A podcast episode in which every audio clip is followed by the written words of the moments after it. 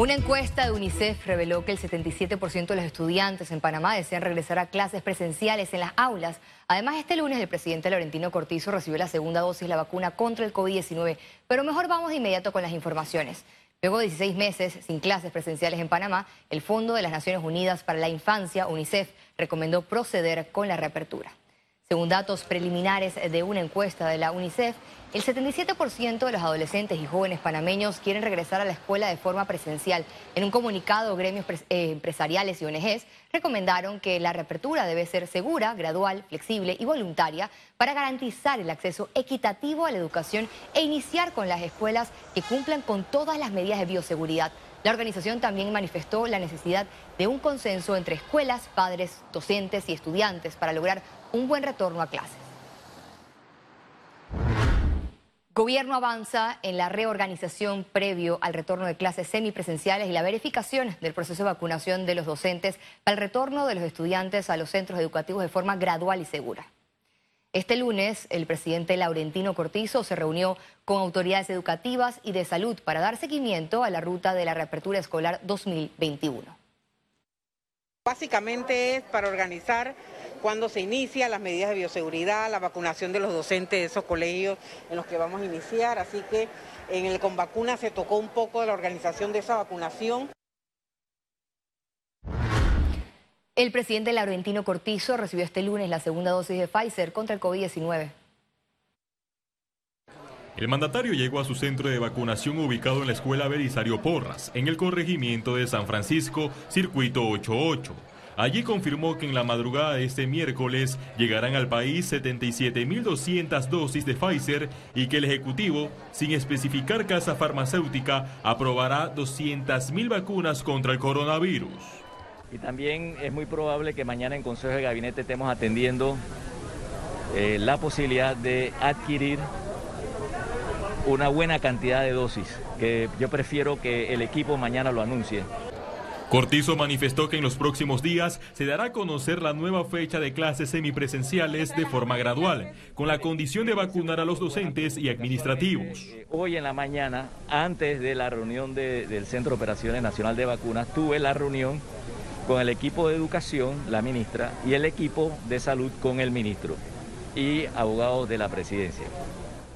Allí se ha eh, redactado y se va a estar probablemente subiendo a Gaceta pronto, no sé si hoy o mañana, un decreto que firme muy claro, donde eh, allí se, se señala, creo que el artículo 2, cuáles son las condiciones para ir abriendo escuelas. Obviamente, todo eso... Eh, numerales que están en el artículo son importantes. El más importante se llama vacunar. Y queremos comenzar, y ya ese se hizo un ajuste, con una meta de 500 escuelas en los próximos meses, en el segundo, el segundo trimestre, con eh, un plan piloto de 100. Obviamente quisiéramos que sea más. El jefe de Estado reiteró que esta semana nombrará a la directora y subdirectora de la CENIAF, Félix Antonio Chávez, Econius. Más de 45 mil personas, entre adultos mayores, embarazadas y docentes, prevén vacunar el circuito 88 que comprende los corregimientos de San Francisco, Parque Lefebre, Juan Díaz, Don Bosco y Río Abajo. Largas filas en la escuela Belisario Porras. Desde tempranas horas, adultos mayores acudieron a este centro para aplicarse la segunda dosis de la vacuna contra COVID-19. Esperamos que, al igual que cursó la aplicación de la primera dosis, todo se haga en orden, de una manera controlada y programada, para así lograr entonces en los cuatro días poder vacunar a esos más de 45 mil personas que tenemos como objetivo. Los mayores de 60 años manifestaron su satisfacción con la logística de vacunación. Es la segunda y en las dos ha sido excelente. Los felicito porque están haciendo una ardua labor y en muy buena forma y muy amables todos. Fue muy rápida y muy efectiva y me parece que todo está caminando bastante bien, bastante rápido. No tengo quejas, me parece que está muy, muy, muy bien organizado y está muy, muy, muy, muy agilizada el asunto. En esta jornada recibieron la primera dosis los docentes que laboran en este circuito. Excelente que estamos entonces vacunándonos ya para recibir a los estudiantes pronto en las escuelas. Es sumamente importante que estemos haciendo este procedimiento. Para mí es grandioso que se haya iniciado el proceso de vacunación. De verdad que ha sido eh, bien difícil para los chicos estar fuera del colegio y también para los docentes. Nosotros somos una institución técnica y las clases virtuales tienen sus ventajas, pero ha sido difícil entrenar a los muchachos en el área técnica. Y también las mujeres embarazadas.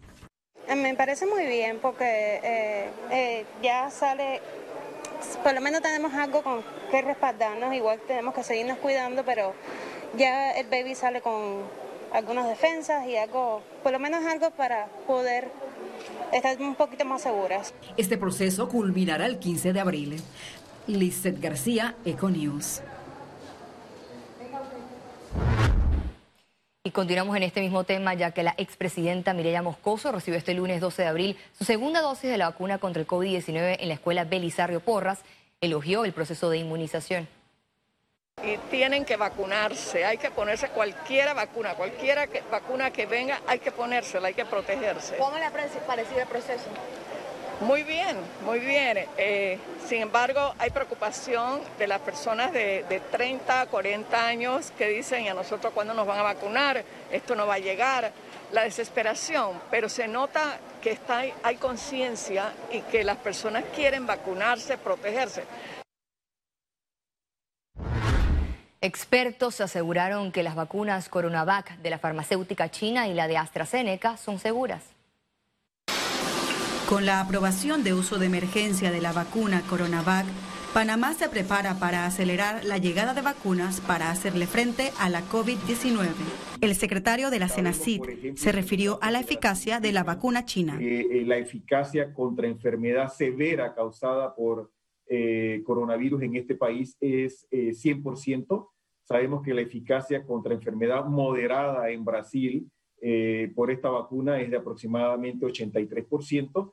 Eh, y para enfermedad eh, de cualquier tipo de COVID-19 es aproximadamente 50%. Es una vacuna segura. Tú es el beneficio-riesgo de vacunarte versus de enfermarte o de morirte el beneficio de la vacunación es extremadamente superior. La doctora Marta Ullueca, en el programa Radiografía, afirmó que la vacuna china es la más utilizada en Sudamérica. Entonces tiene una efectividad aparente del 50%, mucho más baja que las otras.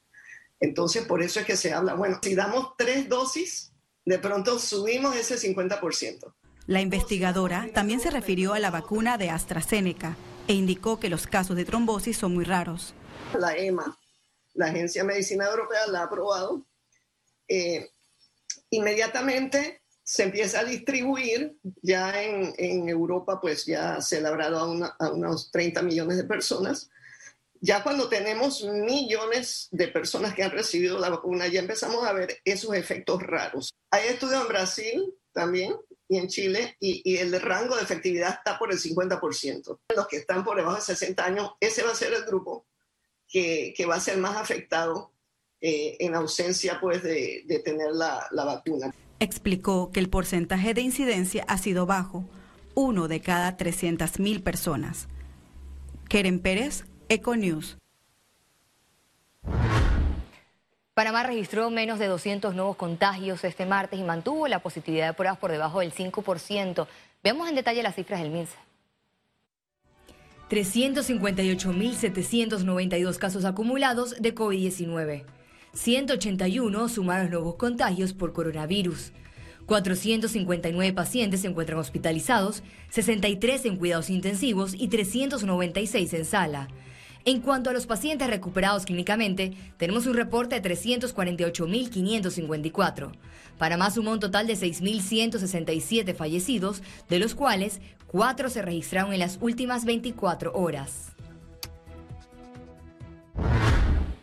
El Ministerio Público remitió al órgano judicial la vista fiscal de investigaciones del caso Odebrecht La Fiscalía Especial Anticorrupción remitió la vista fiscal del expediente de investigación de que consta de 2.194 tomos. De las 50 personas naturales a las que se les solicita el llamamiento a juicio por blanqueo de capitales, hay tres ex servidores públicos a los que además del delito contra el orden económico, se les está pidiendo llamamiento a juicio por el delito contra la administración pública en la modalidad de corrupción de servidores públicos. Diputados esperan que el Ministerio Público logre más condenas, pero hacia los responsables de abuso a menores en los albergues.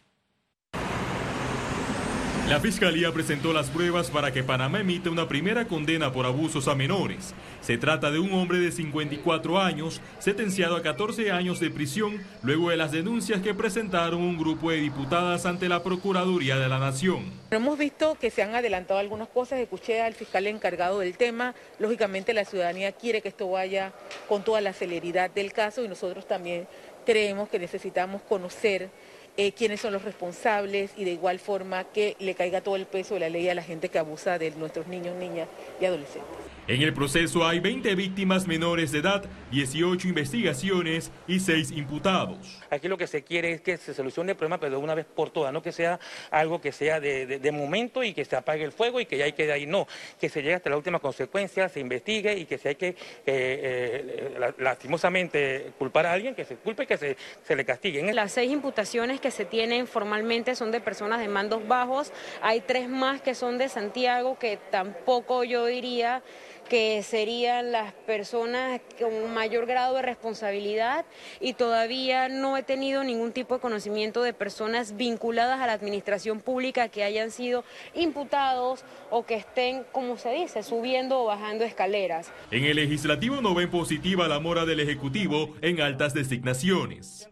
Me parece que hay bastantes distracciones. Lastimosamente vamos para un mes y aquí no tenemos un director o directora de señas nombrado, tenemos un procurador interino y hace poco el mandatario dijo que no era una prioridad nombrar a un procurador. Yo no entiendo cómo no es una prioridad. La Comisión de la Mujer confirmó que no ha recibido nuevas denuncias por abusos en albergues. Félix Antonio Chávez, Econius. Economía. El presidente de la Cámara de Comercio, Lenadier, indicó que el sector empresarial trabaja en un plan de reactivación, el cual será presentado al Ejecutivo. Nosotros en, las últimas semanas desde, el sector privado hemos estado también trabajando en reunir distintas propuestas de reactivación que se han planteado en distintas avenidas, en distintos foros, y, este, ese documento se va a estar presentando al presidente y a y al país la próxima semana, eh, porque tenemos que empezar a caminar hacia adelante juntos, en colaboración, todo el gobierno con el sector privado, con la sociedad civil. El mercado laboral en Panamá cambió. En la siguiente nota, empresarios y especialistas comentan las profesiones que hacen falta en sus sectores. Este lunes, en un conversatorio virtual organizado por el Instituto Técnico Superior Especializado ITSE, empresarios manifestaron que hace falta más personal técnico para cubrir vacantes. También mejorar planes de estudio. Muchas cosas se han identificado durante la pandemia y una de esas es la es la necesidad de incluir en nuestros programas académicos las tecnologías de información y de comunicación, así como fortalecer el área de tecnología. Y es por ello pues, que el ITSE trabaja en la creación de una cuarta escuela, la escuela digital, orientada a temas de manejo de data, ciberseguridad, entre otros programas. El área de electrónica, al, los carros estar cada vez mudándose más hacia el sector electrónico, eh, poder detectar todas estas fallas necesita mayor preparación. Dentro del sector agropecuario se necesitan veterinarios, pero técnicos veterinarios. En el sector agroindustrial se necesita técnicos en inocuidad. El tema inglés es importante y es algo que se debe eh, prestarle atención de que las personas tomen el idioma inglés como, como algo necesario hoy en día. Por su parte, el consultor René Quevedo reveló que hay oficios que ya no se necesitarán por la digitalización. Yo no necesito tiendas para tener un negocio comercial online. Yo puedo pedir online, tener un, eh, un inventario centralizado y hacer entregas a domicilio. Entonces, ¿qué ocurre? Los, las habilidades y competencias que se requieren para ese tipo de negocio comercial son diferentes a las que yo eh, requeriría si yo tengo eh, una, una red de tiendas, etcétera, que tengo que atender gente. Incluso vislumbra un futuro laboral para los jóvenes inclinado hacia el emprendimiento. El emprendimiento permite mucho más rápidamente capitalizar en esas, eh, en esas oportunidades de mercado. Eh, parte, sin embargo, el, el, problema que tenemos es que nuestro sistema educativo ha estado históricamente divorciado de la realidad laboral del país y nos enseña a buscar empleo, no buscar oportunidades. Y creo que es allí donde está el enorme reto. Ciara Morris, Econews. Estará en emprendimientos no. Al regreso, internacionales, quédese con nosotros. En breve volvemos con ustedes.